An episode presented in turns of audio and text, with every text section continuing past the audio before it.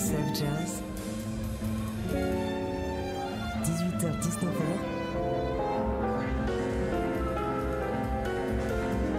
Les lundis du Duc. Laurent Sapir.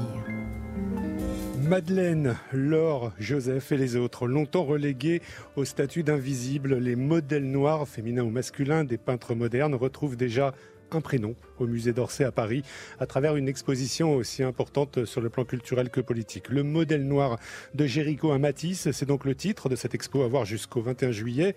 Euh, une exposition qui traite euh, d'une question qui est relevée jusqu'à présent du non-dit, du non-vu, on peut le dire, la question de, la couleur de peau et de sa représentation dans les beaux-arts en France au 19e et, au 20e siècle, entre stéréotypes coloniaux et visions émancipatrices, euh, jusqu'à ce qu'un peintre fou de jazz, Henri Matisse, en l'occurrence, crée un nouveau canon de beauté à la faveur d'un voyage à Harlem. Trois invités pour euh, décrypter euh, les enjeux de cet événement, à commencer par l'un de ses artistes associés, artiste associé à cette exposition, le rappeur, poète, écrivain Abdal Malik, qu'on a récemment entendu aux côtés d'Ahmad Jamal dans l'album du pianiste consacré à Marseille. Vous sortez euh, ces jours-ci, Abdel Malik, un livre CD, Le jeune noir à l'épée, euh, du nom d'un tableau présent dans l'expo qui vous a visiblement euh, complètement scotché. Un ensemble coédité par euh, Présence africaine, Flammarion et le musée d'Orsay. Merci d'être avec nous. Bonsoir. Bonsoir. Merci de me recevoir. J'ajoute que ce livre CD a déjà donné lieu à, à un concert euh, spectacle hein, sur plusieurs soirs euh, à Orsay et que face à l'écho rencontré, bah, il va y avoir euh, une tournée dans, dans, toute la France et une reprise au Théâtre de la Ville à Paris les 18, 19 et 20 janvier prochains. Également avec nous, l'une des commissaires de l'exposition, Isolde Pludermacher, également conservatrice en chef du département peinture à Orsay.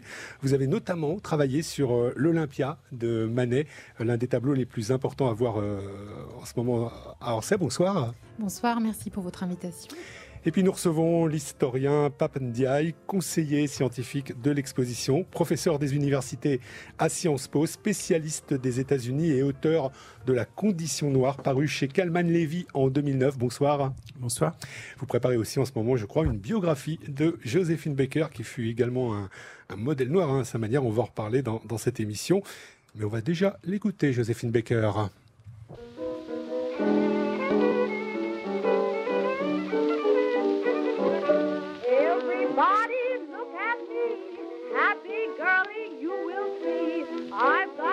Something nice, oh gee, oh what joy and bliss. Just the treasure that I need, pure as gold, guaranteed. Is he handsome? Yes, indeed. Let me tell you this, I found a new baby. I found a new boy. My precious played baby. He fills me with joy. His new kind of loving done made me his slave. His sweet turtle darling is all that I crave. Sweet kiss, what a kiss full of bliss can't resist somehow. Tell me lies, but his wise, naughty eyes must right I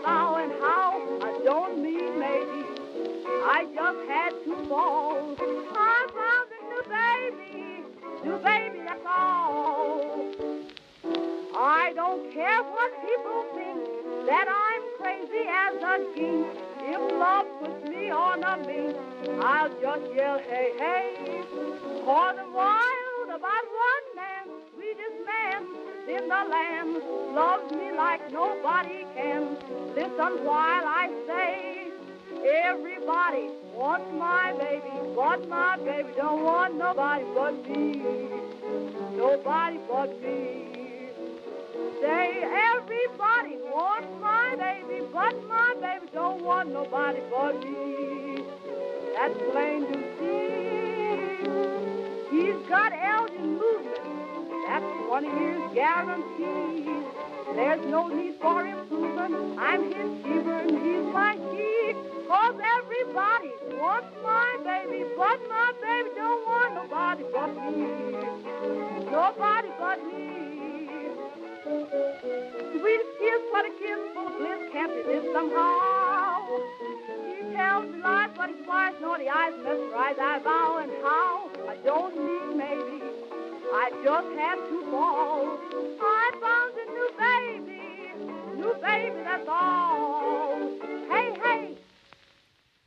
Joséphine Baker avec euh, I Found a New Baby pour introduire sur TSF Jazz ce nouveau numéro des lundis du Duc en direct du Duc des Lombards et avec trois invités pour évoquer l'exposition événement du musée d'Orsay sur le modèle noir en peinture.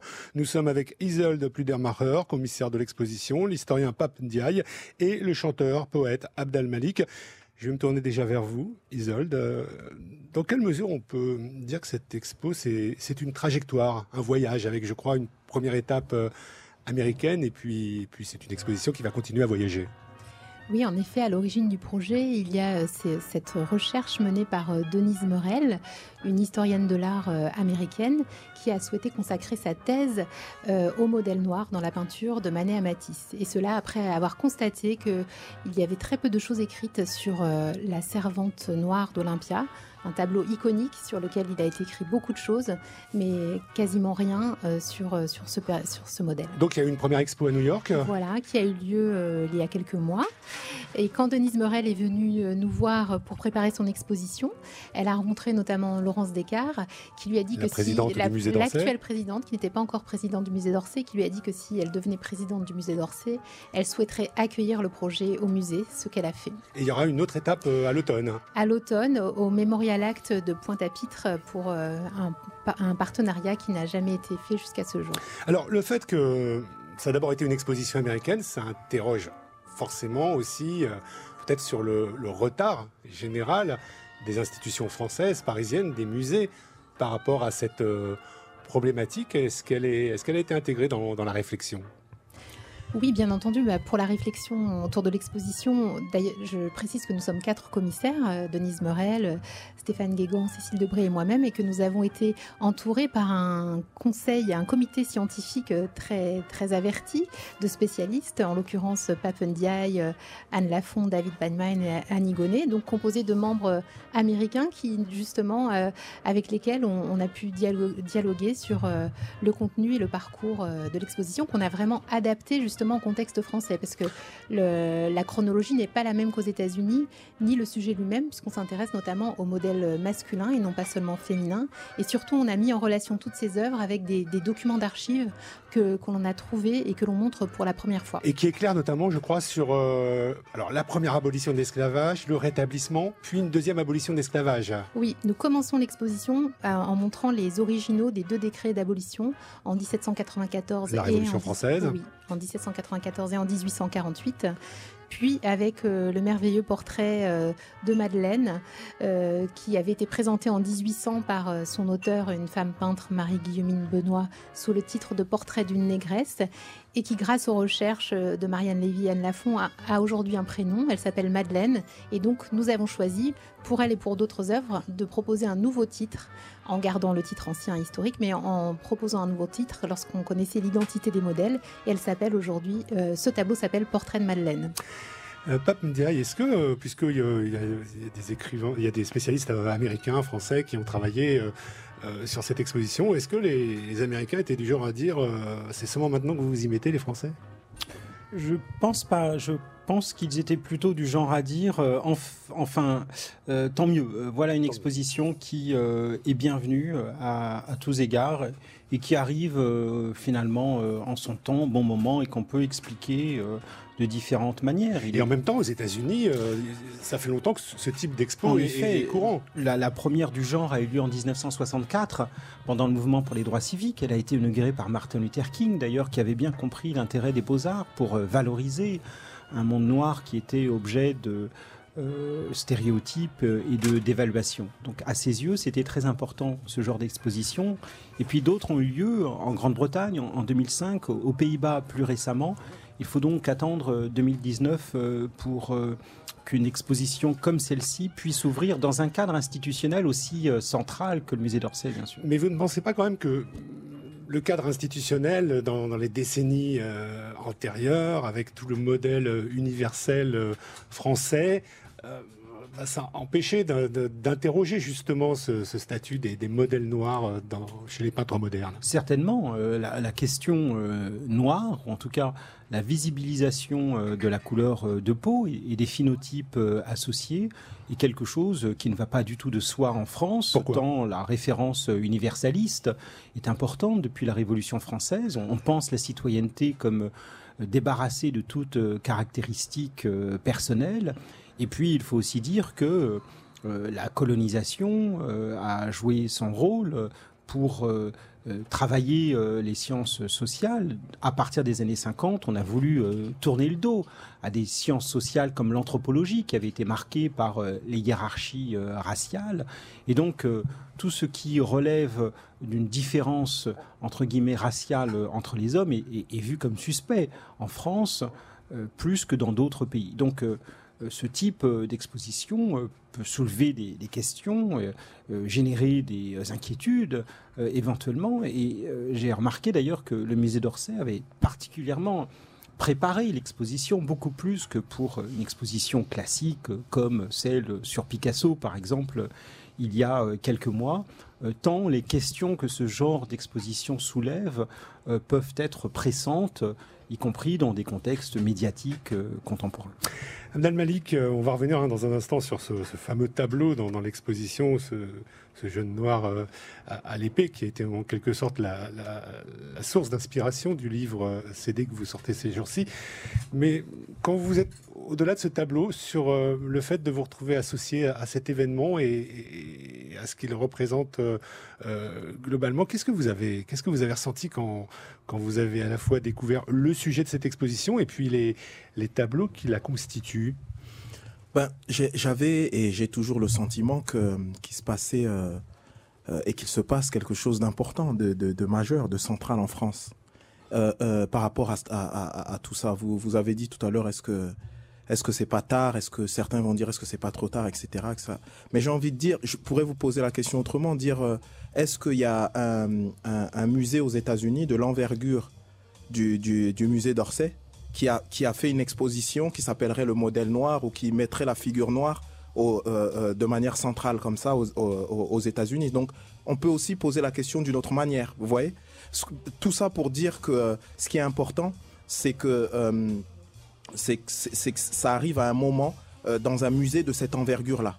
Et, et d'installer et de réfléchir en tout cas à la figure au modèle noir dans le cadre de l'histoire de l'art. Et ça, c'est hyper important parce que ça veut aussi dire que euh, toute une génération, qui est la mienne et puis les plus jeunes, etc., le fait de pouvoir aller au musée d'Orsay et de voir finalement, puisque c'est l'histoire aussi qui nous est contée là, de voir que euh, nous autres Noirs, on fait partie de l'histoire de France euh, euh, depuis euh, notre histoire, elle n'a pas commencé avec la problématique migratoire. Quand on veut nous dire, voilà, voyez, les, ça n'a pas commencé hier. C'est-à-dire qu'on est là, notre cette problématique-là travaille la France, travaille le continent européen, enfin depuis longtemps. Et c'est important à un moment donné de pouvoir amener ça au niveau de l'histoire de l'art. Et c'est là où moi, en tant qu'artiste, j'ai trouvé que c'était véritablement important pour, pour deux raisons. Pour la première raison, parce que je pense effectivement que nous autres artistes, on, travaille les imaginaires. Donc, ce qu'on va proposer en termes de propositions artistiques, c'est hyper important dans dans la vision de l'autre et dans la vision comment on va se voir soi, etc. C'est la première des choses. Et, hum, la deuxième, euh, euh, euh, la deuxième idée, c'est de dire qu'on vit quand même une époque où la chose démocratique est mise à mal. On dit est-ce que ça fonctionne, est-ce que est-ce que finalement les institutions font leur rôle, etc. Et le fait que c'est le musée d'Orsay, donc une institution qui s'empare de ça et donc finalement euh, qu'on puisse débattre, échanger euh, euh, autour de ces thématiques, ça montre aussi le, comment dire le, caractère encore dynamique de la chose démocratique, donc de l'institution, que et, que ça se passe dans l'institution et que l'institution soit à la base de ça. Je trouve qu'au contraire, il y a de quoi se réjouir.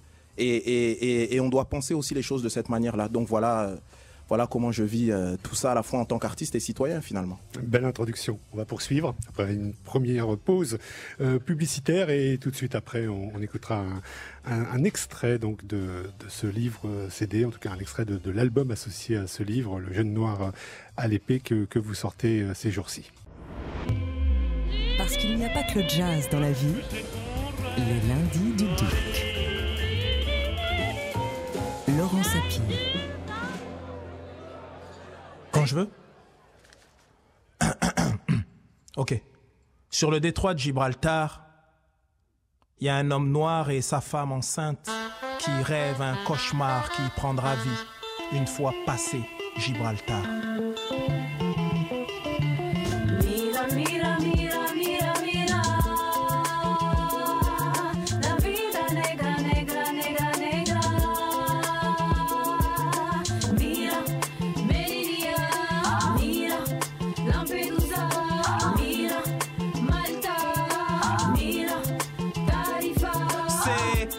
Avec des dreadlocks qui valsent avec Pénélope, mon frère.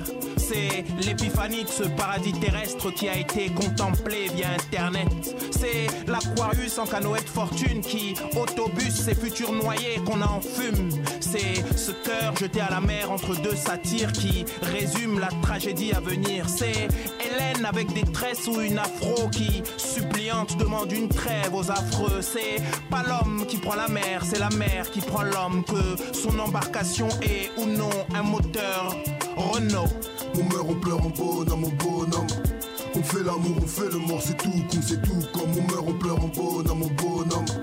On fait l'amour, on fait le mort, c'est tout con, c'est tout Mira, comme.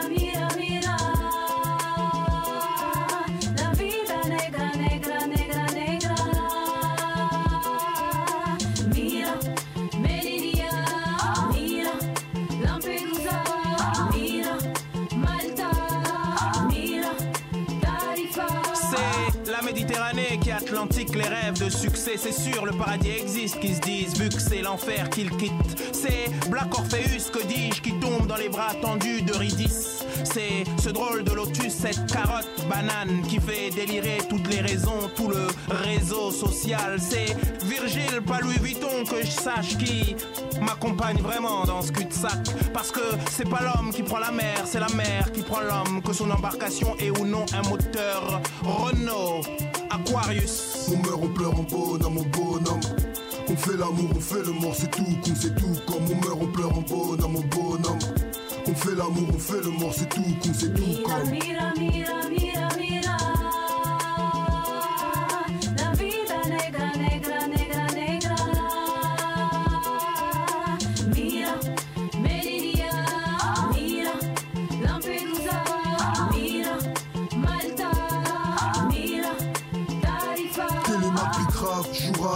Amal à sa life. De Tripoli à Paris, on lui fait du sale. Baila, baila, baila, baila, baila, baila, baila, baila, baila, baila. Bicrave, Jourave, Amal à sa life. De Tripoli à Paris, on lui fait du sale. Baila, baila, baila, baila, baila, baila, baila, baila, baila. J'ai mal à l'Europe. On meurt, on pleure en bonhomme, en bonhomme. On fait l'amour, on fait le mort, c'est tout con, c'est tout comme on meurt, on pleure en bonhomme, en bonhomme. On fait l'amour, on fait le mort, c'est tout con, c'est tout comme. mira. Voilà un extrait donc de Alvi- euh, La Vida Negra Aquarius, extrait euh, de ce nouvel opus d'Abdel Malik, euh, Le jeune noir à l'épée, euh, un livre CD, un livre ovni, on peut dire, hein, musique, euh, photos, texte. Le jeune noir à l'épée, c'est donc aussi le titre, euh, Abdel Malik, d'un tableau de, de cette exposition euh, sur le modèle noir euh, de Jéricho euh, Amatis, auquel on consacre ce nouveau numéro des, Lundis du Duc.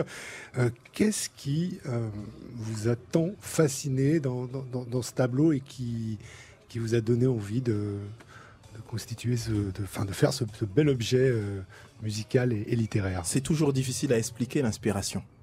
Il se passe un truc, on voit quelque chose, il y a un truc euh, presque de l'ordre de l'ineffable.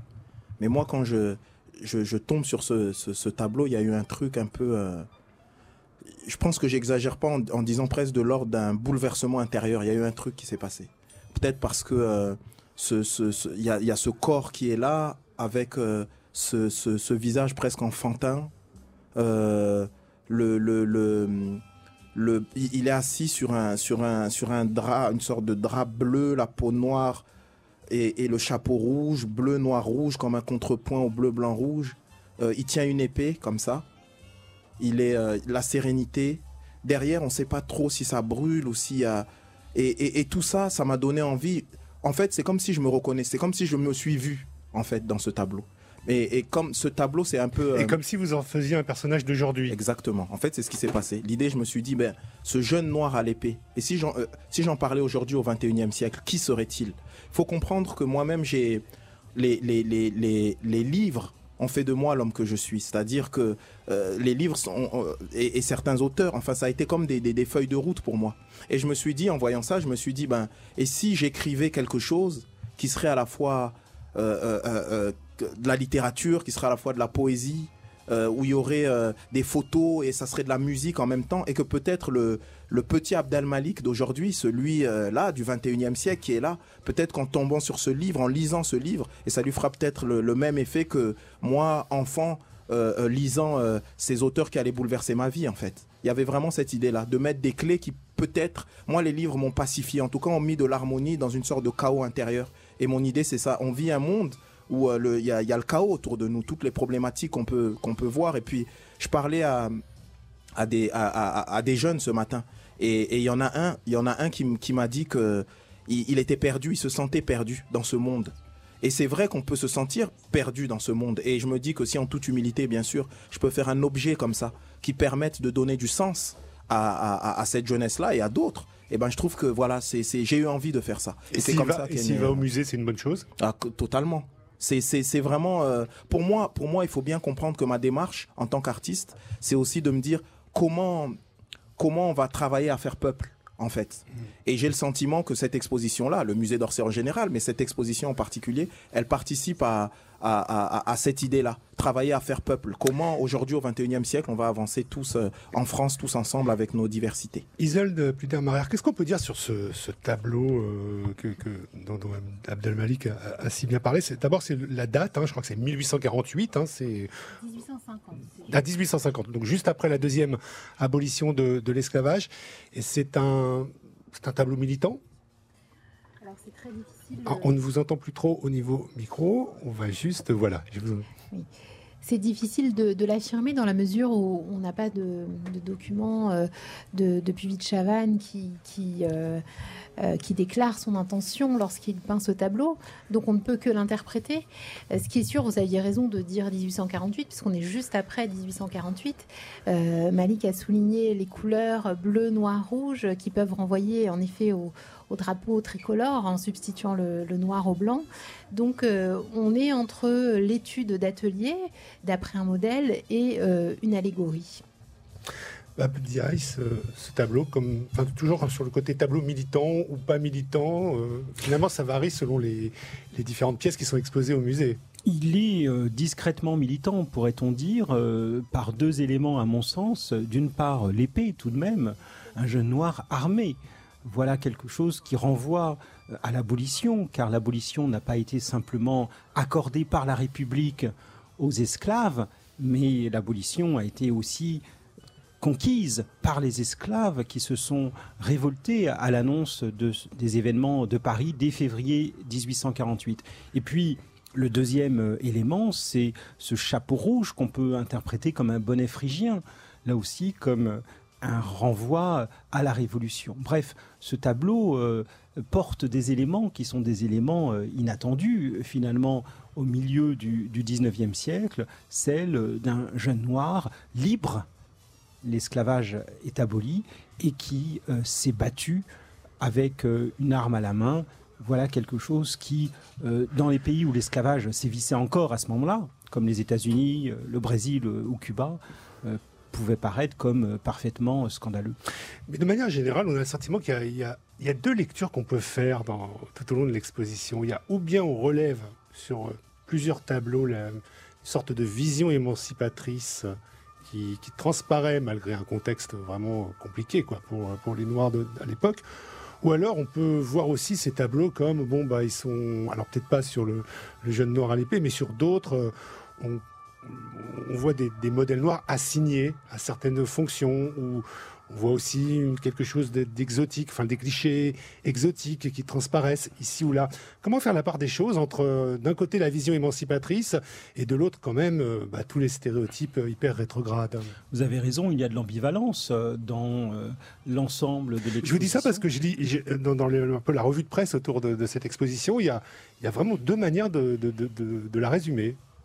Il y a de l'ambivalence au sens où, euh, en effet, euh, ces tableaux euh, traduisent un rapport de force et des formes des hiérarchies. Les personnages noirs sont au second plan, ce sont des personnages qui peuvent être assignés à des fonctions précises et parfois même consignés dans des représentations exotiques pour, certains, pour certaines œuvres. Et puis, en même temps, il y a autre chose euh, qui transparaît, me semble-t-il, euh, dans l'exposition et qui fait que le ton général de l'exposition est, différent d'une exposition qui serait consacrée à des caricatures, à des dessins de presse ou à des publicités euh, si nombreuses à la fin du 19e siècle et qui consistaient en caricatures grotesques, racistes des mondes assimilés à l'Afrique. Là, il y a quand même souvent des personnages qui regardent le spectateur droit dans les yeux, hein, qui lèvent le regard, qui ne baissent pas les yeux, avec euh, des postures qui, malgré la modestie du métier, montrent une forme de dignité euh, qui est quand même tout de même euh, forte à travers l'exposition. Madeleine, par exemple, cette femme qui est à un moment donné libre dans sa vie, elle a été esclave, elle le redevient peut-être. D'ailleurs, deux ans après, en 1802, elle regarde avec une, posture, avec une fermeté dans le regard qui, à mon sens, euh, surprend. Vous pensez que ces modèles sont coproducteurs de, de la représentation qui est faite d'eux? On pourrait presque le dire pour certains euh, d'entre eux, à Madeleine par exemple, dans le long tête-à-tête qu'elle a eu avec euh, Madame Benoît, qui l'a qui l'a peinte à Paris euh, en, en 1800. Euh, pourquoi ne pas penser le modèle comme étant non pas seulement celui ou celle qui reste immobile en attendant euh, que l'artiste fasse son œuvre, mais aussi quelqu'un qui puisse euh, fournir des indications, qui puisse donner son point de vue, qui puisse dialoguer éventuellement avec l'artiste, de telle sorte que le modèle sort de sa passivité pour être en quelque sorte coproducteur à sa manière euh, de l'œuvre. Et, au fond, c'est aussi, me semble-t-il, une des ambitions de, de l'exposition que de montrer des, des- modèles qui, qui regagnent leur humanité et leur, euh, euh, leur précision dans les noms, avec les prénoms, avec les noms qui leur sont redonnés, et puis en même temps qui apparaissent comme des, des êtres humains à part entière, qui ne sont plus simplement les spectateurs passifs de leur histoire. Et alors, euh, est-ce que c'est aussi le cas de, cette fameuse Laure, euh, Isolde euh, Pludermacher, que la du- de, l'Olympia de, de, Manet Je ne sais pas si on peut dire qu'elle est coproductrice dans, dans ce tableau, tellement qu'elle a été occultée pendant des années et des années, puisque ce, tableau représente, on peut le dire, hein, une, une courtisane dénudée, blanche, au centre du tableau, cette servante noire derrière. Et finalement, votre travail, ça a été de, déjà de lui redonner un prénom, une biographie et, une importance à cette, servante. En effet, on espère que après, enfin pendant et après l'exposition, on ne regardera plus jamais Olympia de la même façon et que on n'occultera pas ce, personnage du tableau, puisqu'elles ne sont que deux femmes après tout, c'était vraiment une injustice euh, de, de n'avoir euh, accordé aucune place à Laure. Alors pour être très précis, on connaissait euh, le prénom de ce modèle avant l'exposition, euh, grâce au biographe de Manet, Tabaran, qui avait euh, euh, retranscrit très scrupuleusement des, un carnet de, de Manet dans lequel il avait inscrit plusieurs noms de modèles avec leur adresse, parmi lesquels celui de, je cite Manet, Laure, très belle négresse, 11 rue Vintimille, 3e. Votre travail, ça a été de- d'en savoir un peu plus. Oui, déjà de, re- de localiser ce carnet qui était considéré comme perdu et que nous montrons euh, pour la première fois dans une exposition. Et c'était très important pour nous parce que c'est vraiment le point de départ de, de toute la recherche euh, de Denise Morel.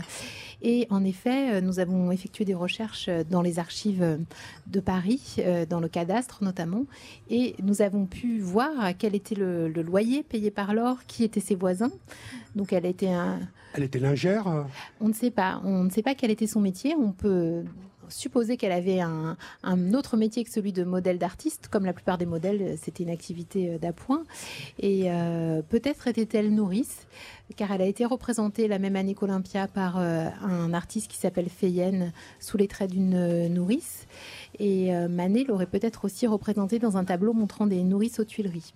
Et il était d'usage à l'époque dans, les familles euh, euh, de la haute société euh, d'employer des, nourrices ou des domestiques euh, noirs, qui était un, signe extérieur de, richesse, pourrait-on dire. Et c'est d'ailleurs le cas dans le tableau de Manet, Olympia, qui est particulièrement transgressif dans la mesure où, où la servante noire n'est pas la servante euh, d'une euh, d'une aristocrate ou d'une personne de la haute bourgeoisie, mais d'une prostituée, d'une courtisane. Sur cette histoire de prénom, finalement, euh, Laure, Madeleine, Joseph aussi, le, le Joseph du, du radeau de la, la Méduse, hein, cet haïtien. euh, Oui, né à Saint-Domingue. euh, et lui aussi, enfin, c'est- peut-être pas la même. Si, ça rappelle un peu ce que, donnait, ce que disait Abdel Malik sur le, le jeune noir à l'épée, parce qu'il est, très- il est fier, lui aussi, Joseph.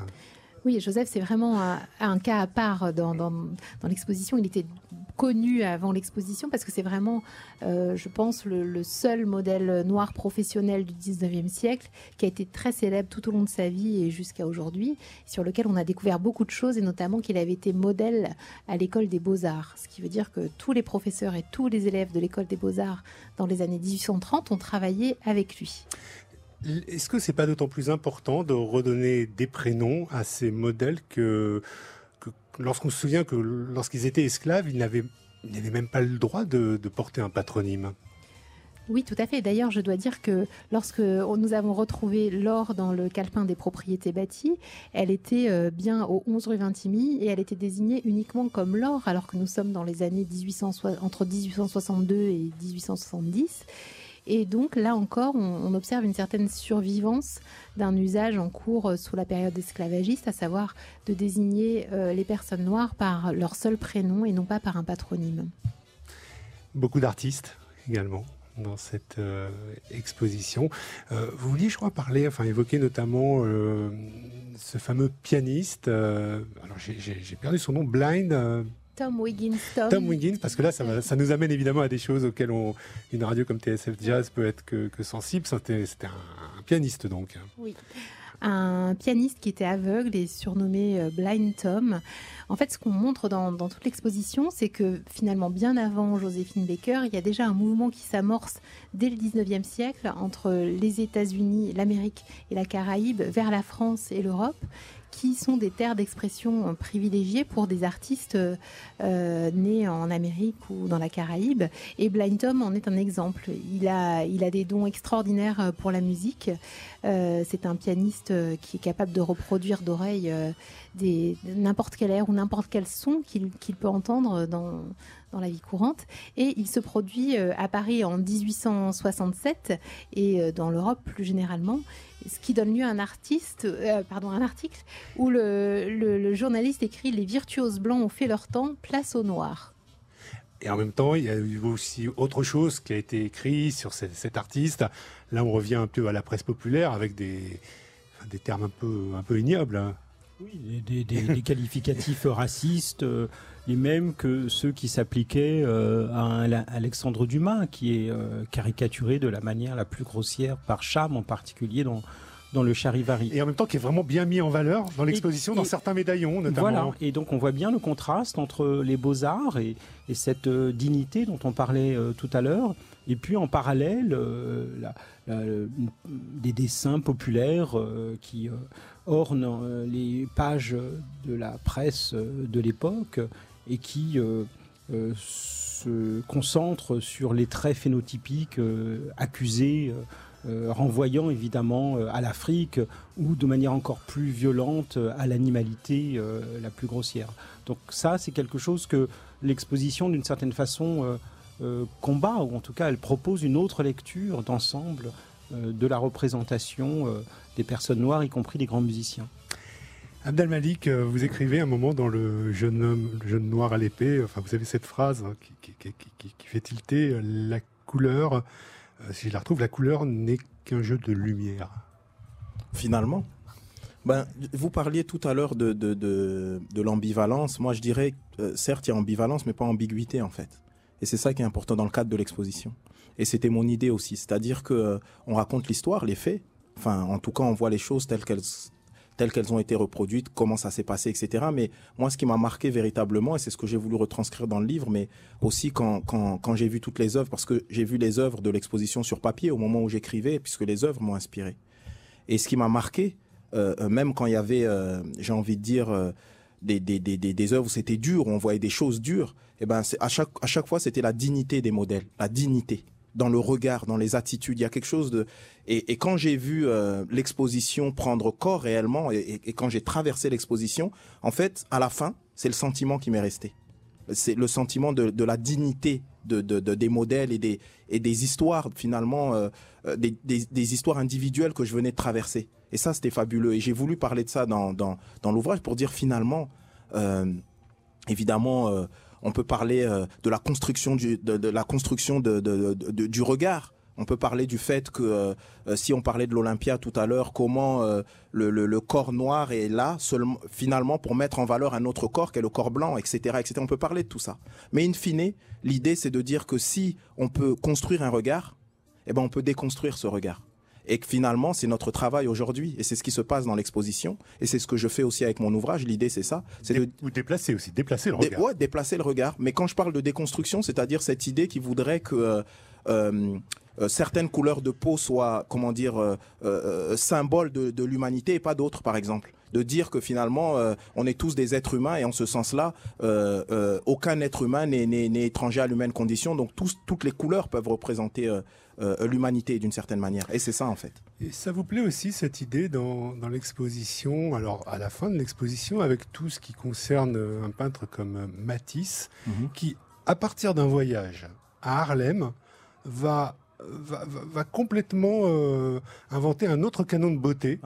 Euh, à travers des, des- des danseuses euh, noires, des, martiniquaises ou des, enfin, de- ou des, des- des- des- des- des personnes qui lui rappellent ce qu'il a vu euh, à Harlem. Et de, à partir même de sa passion pour le jazz, eh ben, il, finalement, il transforme lui aussi le, le modèle noir. Qu'est-ce que vous en pensez? Bah, je trouve ça magnifique. C'est à la fois vous parlez de ça, mais moi en fait comment j'avais été introduit à ça, c'était finalement c'était pas par le- le- le- le- les États-Unis ou le jazz, en tout cas ce travail de, de Matisse comme ça, c'était le travail de Matisse. euh, euh, sur, le, le- sur les fleurs du mal, le travail qu'il fait en les, les, les dessins qui, et ça c'est c'est fabuleux en fait. J'ajoute qu'il y a plein de poèmes de Baudelaire aussi dans votre, dans votre livre CD. hein. C'est Baudelaire en spécial guest dans mon en invité, c'est un featuring de mon de mon de mon livre album. Il est blanc. Il est blanc et, c'est un c'est un artiste fabuleux. Mais il y a aussi, euh, si on parle des références sur le livre, c'est aussi inspiré de la de, notamment de de la philosophie d'Édouard Glissant également, puisque finalement c'est un long poème sur euh, l'identité qui est là. Mais pour revenir à, à, à, à Matisse, oui, c'est je trouve que voilà quand quand l'interdisciplinaire, quand les artistes rencontrent d'autres artistes, quand il y a comme ça une émulation, pour moi, il se passe toujours quelque chose de, de, beau et de fabuleux. Et lui, et lui l'a ramené de cette manière. Parce qu'en réalité, c'est, c'est un artiste qui rencontre d'autres artistes et qui échange avec eux de manière concrète ou symbolique. Et tout d'un coup, il se passe euh, euh, une troisième voie, une troisième piste, quelque chose de neuf. Et c'est en ce sens-là où je pense que les artistes sont hyper importants dans justement euh, l'évolution positive des, des mentalités. Euh, Pape Ndiaye, vous avez le sentiment qu'il y a des enjeux ultra contemporains et y compris qui sont même traversés par l'actualité euh, dans, cette exposition. Finalement, on a le sentiment, je vais vous dire à quoi je pense parce qu'on en a parlé récemment dans, l'actualité, mais il y a eu toute cette polémique autour de, la tenue, de la chevelure et de la coiffure de, la nouvelle porte-parole euh, du gouvernement, Sibeth Ndiaye. Euh, on a le sentiment que ça poursuit finalement d'une certaine manière des, problématiques sur euh, le regard sur les Noirs, sur le modèle noir qui, sont proposés dans l'exposition. Oui, parce que cette exposition se tient, comme on le disait, dans un musée euh, très central euh, français et qu'elle propose une manière sur l'histoire longue de la présence noire en France. C'est une manière de dire que être africain, être d'origine antillaise ou autre, euh, ça ne signifie pas euh, être d'ailleurs. Lorsqu'on est noir, on fait souvent l'expérience de devoir répondre à la question mais d'où venez-vous? Eh bien, on peut être d'ici et, d'ici, bien d'ici. Euh, et il y a une histoire longue donc de cette présence noire. Et il faut donc, me semble-t-il, admettre que la francité, le fait d'être français, ne soit pas lié, ne soit plus lié à la blancheur de peau. Euh, être blanc, ça n'est pas euh, nécessairement euh, être français ou vice versa, plus exactement. Et ça, c'est quelque temps, chose qui ne va pas de soi. pour compléter ce que vous dites, et puis euh, par rapport à la polémique euh, que, que- que j'évoquais, c'est pas seulement euh, euh, ne, pas, ne pas arborer sa francité, c'est aussi euh, la polémique, c'est aussi euh, arborer une, une manière d'être noir. Et comme s'il y avait plusieurs manières d'être noir, une qui, euh, qui, serait, qui serait ressentie positivement par telle ou telle catégorie de la population, euh, une autre manière avec euh, telle coupe de cheveux qui serait, qui serait moins acceptée. Il y a d'ailleurs aujourd'hui tout un mouvement autour euh, des cheveux, hein, des cheveux, des, coupes euh, afro, euh, par lesquelles euh, eh bien, les femmes noires en particulier revendiquent des coiffures plutôt à, leur, manière, avec toutes sortes de styles d'ailleurs, plutôt que des cheveux lissés et donc occidentalisés. Et donc de ce point de vue-là, il y a quelque chose de, je trouve, extrêmement sympathique et, indépendamment de ce qu'on de, ce peut penser de, la politique du gouvernement, il y a quelque chose de, très important dans la nomination de Sipet Ndiaye euh, euh, comme porte-parole. Et je, suis très content d'ailleurs que cette euh, nomination arrive au moment où l'exposition se tient, puisque d'une certaine façon, les deux événements disent un peu la même chose. Sur l'actualité de, cette exposition, Isolde, vous voulez éventuellement rajouter quelque chose? C'est vraiment une exposition pour vous qui, résonne. je fais allusion peut-être à... Alors, pas tant dans l'actualité, mais j'avais été marqué par un article du, Parisien, un reportage qui commençait son, le, sujet en, en faisant parler deux gardiens du musée d'Orsay euh, qui échangeaient euh, euh, des, propos sur cette exposition et ils avaient l'air de dire enfin on parle de nous et ça les intéressait vraiment. Quand, quand vous voyez des, quand vous lisez des, des éléments comme, comme cela, ça, ça, ça, vous donne encore plus une certaine fierté de d'avoir organisé, enfin d'être partie prenante de cette exposition par rapport à ce qu'elle peut représenter aujourd'hui? Oui, bien sûr, je suis très fière d'avoir participé à ce projet avec euh, mes collègues.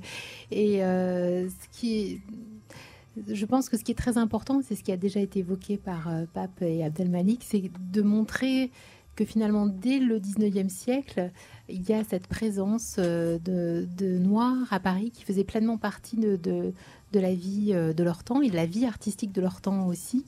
Et donc, euh, effectivement, de, pouvoir se, projeter euh, plusieurs générations en arrière et de voir que dès cette période-là, et cette présence était bien là, je trouve que c'est quelque chose de très important et, de très fort à transmettre. On va vous laisser le mot de la fin, Abdel Malik, avec cette question que vous posez dans, dans, une autre chanson de- de ce livre CD. Peut-on faire la révolution avec Toulouse-Lautrec? Peut-on faire la révolution avec Toulouse? C'est une question. C'est une question. Ce qui est sûr, c'est que euh, avec cette exposition, on, assiste au début de quelque chose. La réalité, c'est qu'il faut le vivre comme ça. C'est le début de quelque chose et, on doit y aller véritablement parce qu'on vit une époque, de mon point de vue, qui est dangereuse. Et, euh, pour moi, la, culture participe au fait de résoudre cette problématique-là. Et ce qui est assez étonnant, c'est qu'on parle très peu, finalement, dans tous les débats politiques, on parle très peu, pour ne pas dire jamais, de, de, de, de, l'aspect central de la culture. Et, euh, et donc voilà. Donc euh, moi, avec mon arme euh, désuète, je suis un saltimbanque, je suis un, j'écris, je fais un peu de musique comme ça, je, je, déclame des, des, poèmes et avec ça, je veux changer le monde. Merci, merci à vous d'avoir participé à, cette émission. Je rappelle que l'exposition Le modèle noir de Jericho Amatis est à voir au musée d'Orsay à Paris jusqu'au 21 juillet, qu'on attend avec impatience, euh, Pape Ndiaye, votre ouvrage sur euh, Joséphine Becker. Euh, merci, merci beaucoup, Isolde. plus d'un marqueur, pardon, d'être venu à, à cette émission. Et puis, bien sûr, on rappelle le titre de cet album livre CD d'Abdel Malik, Le Jeune Noir à l'épée. C'est la fin de cette émission. Dans quelques instants, on retrouve euh, bien sûr euh, Sébastien Dovian avec euh, Jazz Live, toujours en direct du Duc des Lombards, pour vous faire vivre le concert de Bob Reynolds, l'un des saxophonistes des Snarky Puppy. À la réalisation, c'est toujours Lucille Ossel qui est aux manettes. Et on va terminer. On va retrouver Abdel Malik, mais cette fois-ci avec aux côtés d'Ahmad Jamal.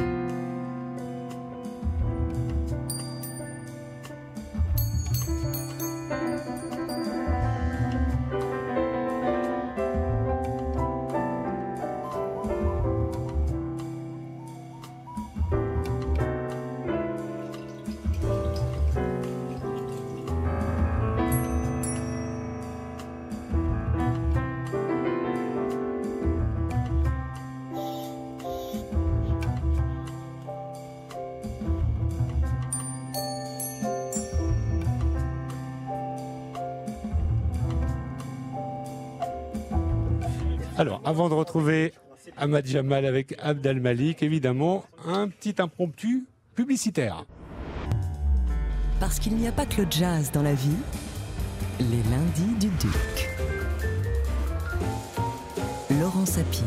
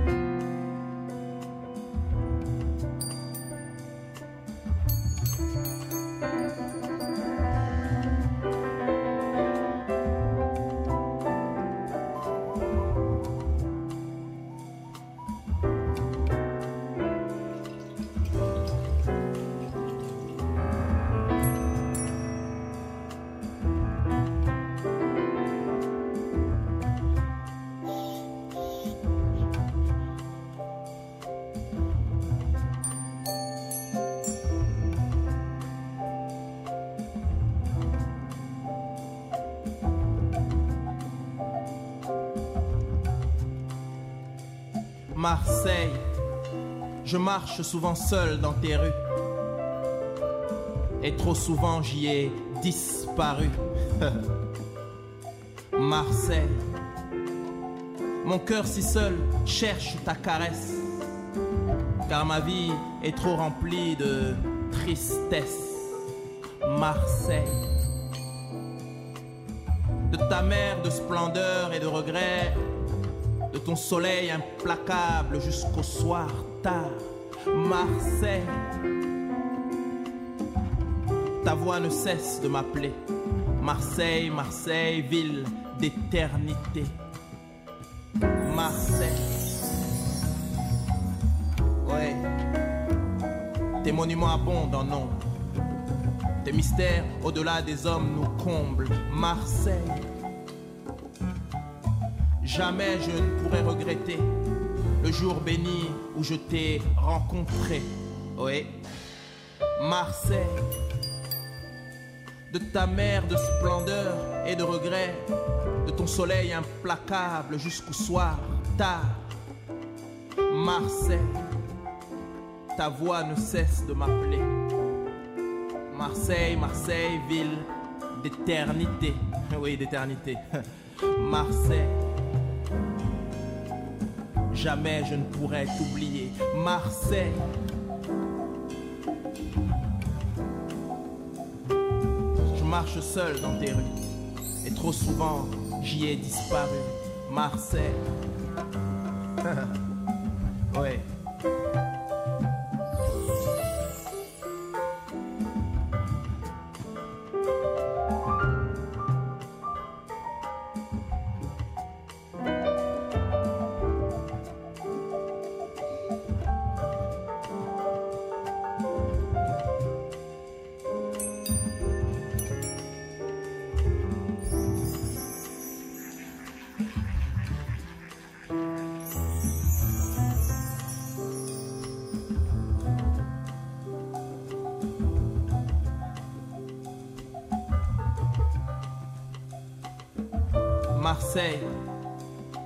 Souvent seul dans tes rues. Oui, et tu sais, trop souvent j'y ai disparu. Oh, Marseille, mon cœur si seul cherche ta caresse, car ma vie est trop remplie de tristesse. Marseille, de ta mer de splendeur et de regret, de ton soleil implacable jusqu'au soir tard. Marseille, ta voix ne cesse de m'appeler. Oui, elle susurre à mon oreille. Marseille, ville d'éternité. Tes monuments abondent en nombre. Tes mystères au-delà des hommes nous comblent. Marseille, jamais je ne pourrai t'oublier. Jamais je ne pourrai regretter le jour où je t'ai rencontré. Marseille. La sonorité de ton nom m'apporte des frissons. Marseille, de ton soleil implacable, de ta mer de splendeur et de regret. Marseille, jamais, non, jamais, je ne pourrais t'oublier. Marseille.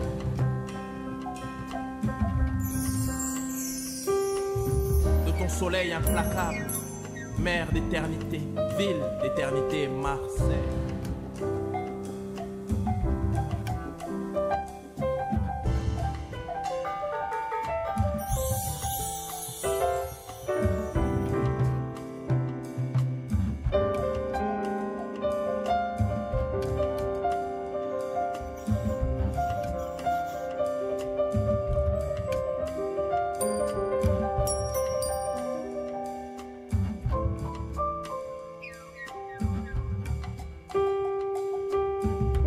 Marseille, ta voix ne cesse de m'appeler.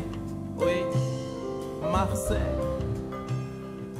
de ta mer de splendeur et de regret, ville d'éternité. Ma vie est remplie de toi, Marseille. Oui, c'est ainsi. Je marche seul dans tes rues, et trop souvent j'y ai disparu, oui, Marseille. Je ne peux t'oublier tellement je t'aime, ville lumière, Marseille. Lorsque j'arpente tes trottoirs le soir, Marseille. Ainsi soit-il.